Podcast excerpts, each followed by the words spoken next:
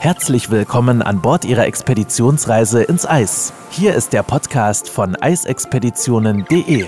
Christina Hillemann ist Ihre Botschafterin und absolute Expertin, wenn es um Reisen in die Antarktis und Arktis geht und nimmt Sie mit in die unberührten polaren Regionen dieser Erde. Begeben Sie sich auf die Spuren von Roald Amundsen, Sir Ernest Henry Shackleton oder Fridtjof Nansen und werden Sie selbst zum Entdecker. Herzlich willkommen zur 55. Folge unseres Podcastes. Und heute möchte ich mal ein ganz aktuelles Thema aufnehmen, was ähm, vielen mittlerweile auch zu schaffen macht. Ähm, ja, Covid-19, die Pandemie. Ähm, klar sind es für uns natürlich erhebliche Einschränkungen und äh, für die Tourismusbranche und äh, die insbesondere Kreuzfahrtbranche sind das natürlich auch Tiefschläge gerade. Aber es gibt auch andere Aspekte, wie zum Beispiel die fehler, äh, fehlenden Säuberungen der arktischen Strände, die Clean-ups, die die Expeditionsschiffe tätigen. Und das möchte ich mir mit Ihnen heute mal ein bisschen genauer anschauen. Mit Unterstützung des Gouverneurs von Svalbard, also dem Archipel, dessen größte Insel Spitzbergen den meisten bekannt ist, helfen Passagiere auf Arktis-Expeditionskreuzfahrten seit fast zwei Jahrzehnten bei den Aufräumarbeiten, den sogenannten Clean-ups äh, der Strände in der Arktis. Und die gesamte Branche arbeitet seit ungefähr 2018 daran, die Bemühungen auch immer mehr zu verstärken, es immer mehr aktiv an, an Bord während der Anlandung auch zu betreiben. Aber da während des ja, dieser Coronavirus-Pandemie fast keine Expeditionskreuzfahrten durchgeführt werden konnten, wird dies natürlich auch das erste Jahr sein, in dem die Touristen nicht dabei helfen können, Müll von den Stränden der Arktis, insbesondere Spitzbergen zum Beispiel, zu bergen. Die Pandemie hat dabei auch nicht nur die Aufräumarbeiten behindert, sie schafft natürlich auch neue Verschmutzungsquellen, wie zum Beispiel Masken, Handschuhe oder auch Handdesinfektionsmittelflaschen. Und dieses wachsende Müllproblem wird durch die Rückgabe von Einwegartikeln, an deren Beseitigung die Expeditionskreuzfahrtindustrie hart gearbeitet hat, natürlich noch verschärft, gar keine Frage. Für viele Besucher wird eine Reise in die Arktis immer zu einer Gelegenheit, über einige der dringendsten Umweltprobleme unserer Zeit nachzudenken. Viele kommen halt nachdenklicher zurück und sind sich auch dessen erst bewusst, weshalb ähm, die Fahrten, die wir dort in den Bereich machen, auch umso wichtiger sind, um einfach auch das Bewusstsein zu schaffen. Wenn Touristen einen Fuß auf die abgelegenen Strände von Spitzbergen setzen, werden dann ihre Erwartungen an eine unberührte Natur, manchmal auch durch den Anblick von Meeresabfällen, der sich hier an den Küsten ansammelt, auch erschüttert denn durch die Meeresströmung transportiert können da Abfälle aus anderen Teilen der Welt in der Arktis landen. Der Golfstrom geht ja praktisch mit den Ausläufern bis dorthin und land- und meeresbasierte Aktivitäten, insbesondere halt die kommerzielle Fischerei, sind ähm, regionale Abfallquellen die auch hinzukommen und mit Hilfe der vom Gouverneur von Spitzbergen zur Verfügung gestellten Ausrüstung sammeln halt Kreuzfahrtpassagiere oft diesen Abfall auf oder ein und bringen ihn an Bord, um ihn dann in Longyearbyen zum Beispiel zu entsorgen und dann artgerecht zu entsorgen. Und dort analysieren auch Wissenschaftler den Abfall am Ende der Saison, um auch mehr darüber zu erfahren, welche Arten von Abfall tauchen überhaupt auf und woher stammen diese Abfallsorten. Und diese Informationen helfen natürlich dann auch den Entscheidungsträgern bei der Entwicklung von Aktionsplänen, zum Beispiel zur Bekämpfung des Meeresmülls. Meeresabfälle gefährden nicht nur die arktische, aber natürlich auch insbesondere fällt es uns hier auf, ähm, generell die Tierwelt. Auf Spitzbergen haben zum Beispiel circa neun von zehn Eissturmvögeln Plastik in ihrem Magen und auch Eisbären wurden schon beobachtet, wie sie halt Müll gefressen haben. Rentiere, die ihre, ihr Geweih in, in Seilen oder auch in Fischernetzen verfangen haben. Missgeschicke, die in der Tierwelt oftmals auch ähm, sich als tödliche Fallen erwiesen haben. Und die meisten Expeditionskreuzfahrtschiffe in der Arktis, also die Reedereien, sind Mitglieder der Association of Arctic Expedition Cruise Operators, kurz der AECO, einer Organisation, die sich für einen ganz sicheren, verantwortungsvollen und umweltfreundlichen Tourismus in der Arktis einsetzt. Im Jahr 2018 startete die AECO ihre Clean Seas Projects, also um die Bemühungen zur Bekämpfung des Meeresmülls zu verstärken, indem sie mit den Expeditionskreuzfahrtreedereien an Lösungen zur Reduzierung von Einwegartikeln arbeitete, Beispiel Hurtigruten, die als einer der ersten auf ähm, Einwegplastik an Bord verzichteten Die Aufräumarbeiten haben sie verstärkt, generell alle Reedereien und die Besucher natürlich auch immer wieder über Meeresmüll aufgeklärt. Das gehört zu den Vorträgen, die man auch an Bord erleben darf.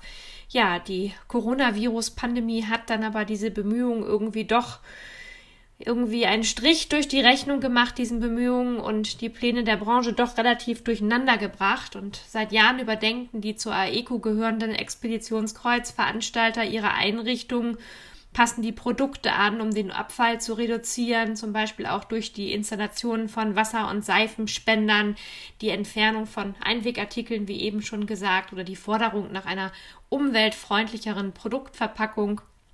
Und seit Beginn der Coronavirus-Pandemie haben die Betreiber versucht herauszufinden, ob und wie der Betrieb unter neuen Richtlinien und Vorschriften wieder aufgenommen werden kann beispielsweise bei wiederbefüllbaren Wasserflaschenstationen und gemeinsam genutzten Salz- und Pfefferstreuern auf Esstischen nun auch hinsichtlich ihrer ja, Fähigkeit, das Virus zu verbreiten, in Frage gestellt. Und da haben auch die Betreiber befürchtet, dass sie so einige Bemühungen rückgängig machen müssen. Ähm, leider konnte das Virus aber tatsächlich noch nicht irgendwie eingedämmt werden und es wird wohl auch noch eine Zeit auch mit neuem Impfstoff unter uns weilen und von daher muss man auch so ein bisschen über kurzfristige Lösungen hinausdenken und auch in dieser Pandemie weiter an einen ja, nachhaltigen und umweltfreundlichen Tourismus arbeiten, ohne dabei diese ja, positive Dynamik der Reedereien zu verlieren. Und da sind sie auch bei.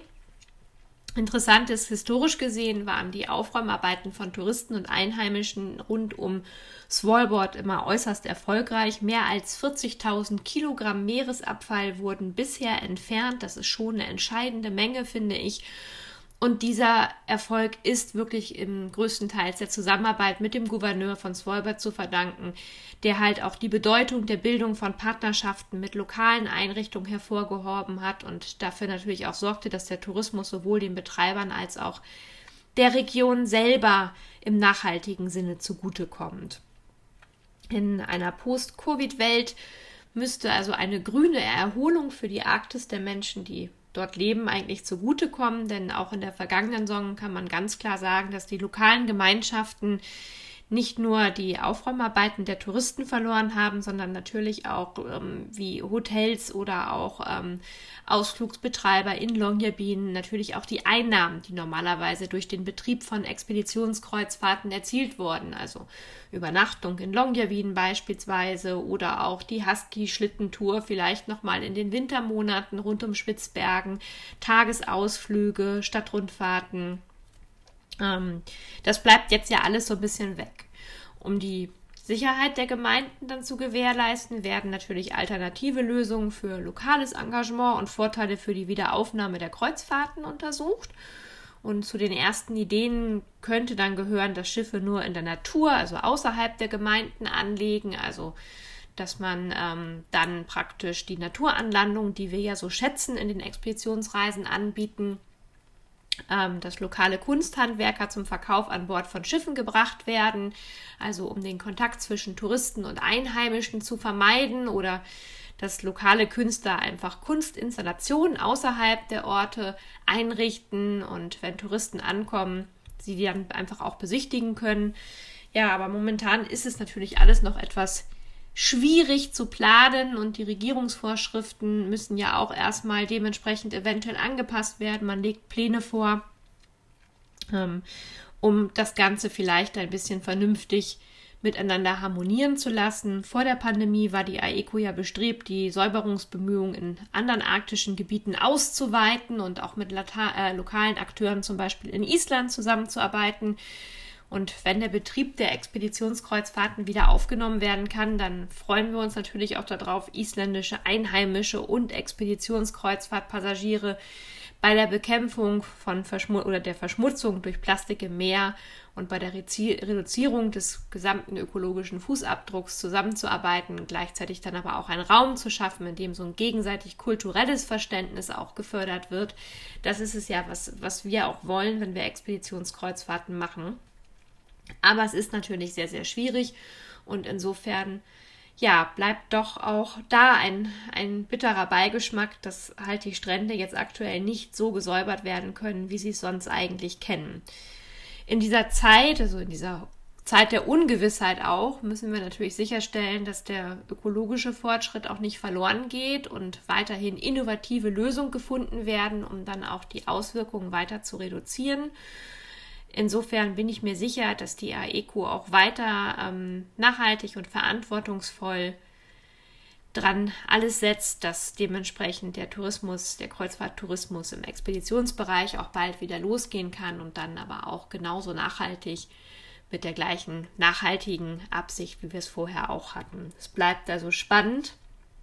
Ähm, ich persönlich finde aber auch darüber muss man einfach mal sprechen. Es ist halt nicht nur der CO2-Ausstoß, der immer wieder ab und an thematisiert wird, sondern es gibt halt auch ähm, Aspekte wie zum Beispiel diese Cleanups, die einen erheblichen Teil der Umweltverschmutzung vor Ort in der Arktis oder auch in dem Meer ausmachen und die natürlich jetzt auch fehlen. Ja, bis es wieder losgeht, bleibt uns eigentlich nur die Daumen zu drücken.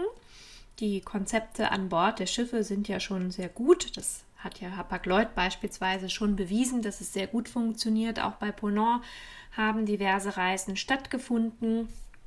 Ich bin zuversichtlich, dass es im Sommer wieder in die Arktis geht. Ein Impfstoff ist jetzt ja auch schon auf dem Weg, der wohl recht gut wirken soll und auch hoffentlich dann schnellstmöglich jedem zur Verfügung gestellt wird, der diesen nutzen möchte.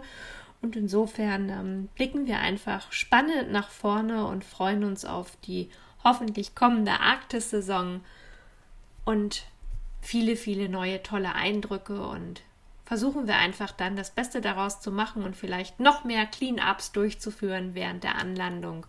Ähm, ich bin gespannt, wie es weitergeht. Ich hoffe, dass der ein oder andere von Ihnen eventuell an sein letztes Clean-up auf Spitzbergen oder vielleicht auch woanders in der Arktis zurückdenken konnte, ein bisschen Erinnerungen wach geworden sind oder der ein oder andere vielleicht jetzt auch noch mal ein neues Bild zum Thema Expeditionskreuzfahrten und nachhaltigen Tourismus bekommen hat und wünsche Ihnen, dass Sie vor allem gesund bleiben in dieser spannenden Zeit und würde mich freuen, wenn Sie auch beim nächsten Mal wieder einschalten in der nächsten Folge. Herzlichen Dank und bis dann. Wenn Sie mehr zu den einzelnen Reisen erfahren möchten, besuchen Sie www.eisexpeditionen.de und hören Sie auch beim nächsten Mal wieder rein.